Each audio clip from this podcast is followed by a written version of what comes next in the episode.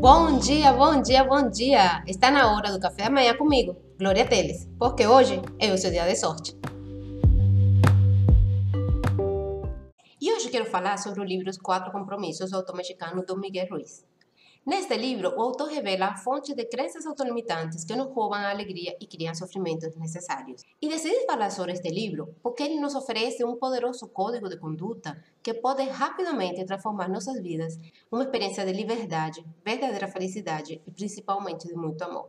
Dom Miguel Ruiz escreveu este livro em 2005, baseado na sabedoria ancestral tolteca, um povo antigo que viveu mais de 3 mil anos atrás, nas regiões que hoje vão do México até o Panamá. Grande parte desta civilização se concentrava nas terras altas do México Central e influenciou fortemente o comportamento dos maias e dos astecas. Vários filósofos e cientistas toltecas se concentraram na cidade de Teotihuacan, ao sul do México, com o propósito de estudar a sabedoria espiritual dos seus antepassados. Esta sabedoria era vista como uma fonte divina de felicidade e amor. Seus velhos mestres xamãs ensinavam que a vida é um sonho, uma criação onde estamos inseridos num ambiente material palpável, que na verdade é feito de luz. E como luz é energia, podemos traduzir este ensinamento dizendo que tudo no universo é energia. Outro fato que preocupava os sábios toltecas era a constatação de que os seres humanos têm a tendência de discriminar e de focar somente o que desejam ou acham conveniente perceber. Assim, eles decidiram reunir todo o conhecimento que dispunham para analisar sua filosofia e compreender melhor o funcionamento da mente humana. Propuseram-se a criar uma fórmula básica simples que pudesse preparar o ser para selecionar o caminho a trilhar sem ser influenciado por crenças e costumes que praticamente o domesticavam na cultura onde haviam nascido. Este processo de domesticação, empreendido pelos pais e demais membros da sociedade, blindava suas mentes, impedindo a aquisição de novos conhecimentos, sempre que estes desafiavam as informações erradas e limitadoras que tinham assimilado e fixado. Eles sabiam que as crenças assimiladas ficavam guardadas na mente e influenciavam todos os campos da atividade humana, Sabiam também a dificuldade de substituir uma crença assimilada. Eles concluíram que a mente possui uma região que funciona como um juiz que tudo julga, de forma autônoma e automática. Mesmo que esta lei seja errada, que seja absurda, você se sente seguro quando obedece. Sente culpa e vergonha quando se coloca contra estes conceitos. Após o julgamento, a mente determina uma pena no réu e só resta o sentimento de culpa e a angústia do castigo. As inúmeras punições que um ser sofre acabam por convencê-lo de que ele está errado, que não é capaz, que não é digno. A este conflito interno, eles deram o nome de mitote. O mitote era representado por mil pessoas conversando ao mesmo tempo, sem nunca chegarem a uma conclusão e criando um estado de ilusão que não permite ver realmente quem você é. Tal como os toltecas, ainda hoje fazemos tudo para encobrir o que realmente somos.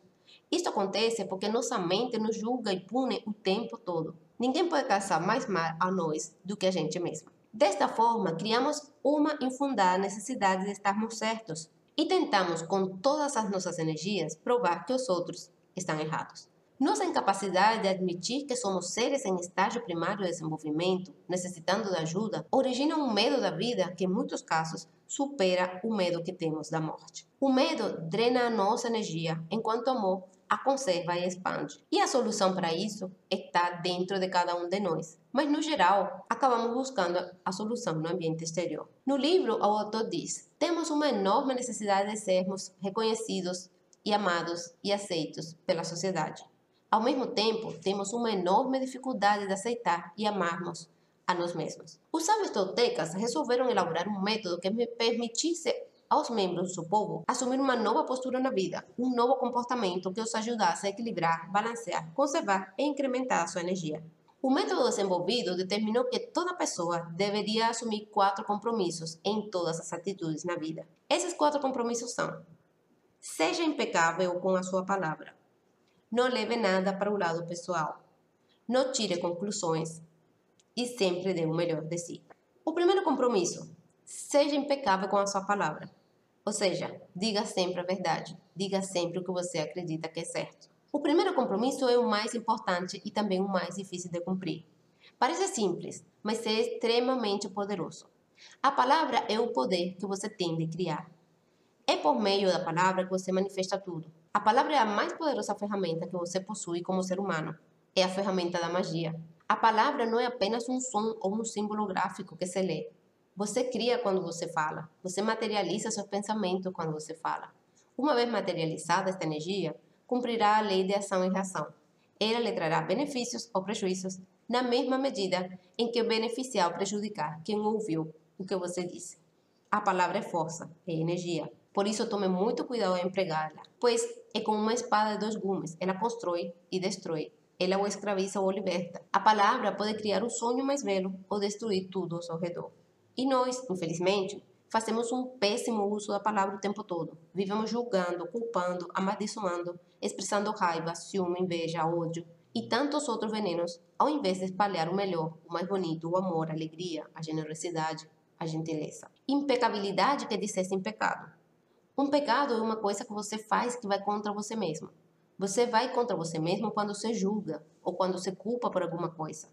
Quando você é impecável, você assume a responsabilidade por seus atos, mas não julga nem culpa a si mesmo. Ser impecável com a sua palavra é não usá-la contra você mesmo. Usar palavras e pensamentos ruins contra outras pessoas é como beber veneno esperando que a outra pessoa morra. Se eu vi você na rua e chamar você de idiota, parece que eu estou usando a palavra contra você. Mas na realidade, cumprindo a lei de ação e reação, estou usando minha palavra contra mim mesma. Pois você vai me odiar por isso. E o seu ódio não é bom para mim. Portanto, se eu ficar zangada e com a minha palavra mandar todo o veneno emocional contra você, estou usando minha palavra contra mim mesma. Mas em compensação, se eu amo a mim mesma, irei expressar esse amor em minha interação com você. E então aquela ação irá produzir uma reação análoga. Se eu amo você, então você irá me amar. Do seu jeito, mas vai me amar. E se eu insultá-lo, você vai me insultar. Por isso, use a palavra para espalhar o amor. Use magia branca, começando com você mesmo. Diga a si próprio quão maravilhoso você é, como é grande. Diga a si mesmo como gosta de você.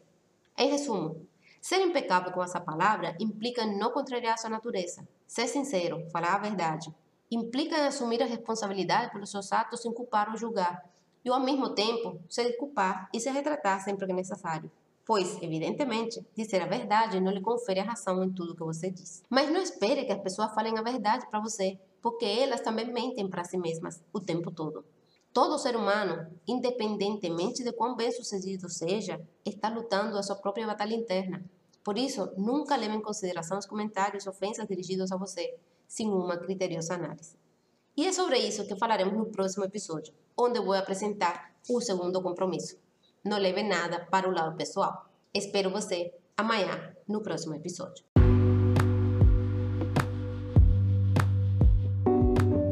O dia para começar a mudar a sua vida é hoje, porque hoje é o seu dia da sorte e o meu também, porque eu faço a minha sorte e você também faz a sua. Por isso tenha um lindo, um lindo, um lindo dia. E nos vemos amanhã.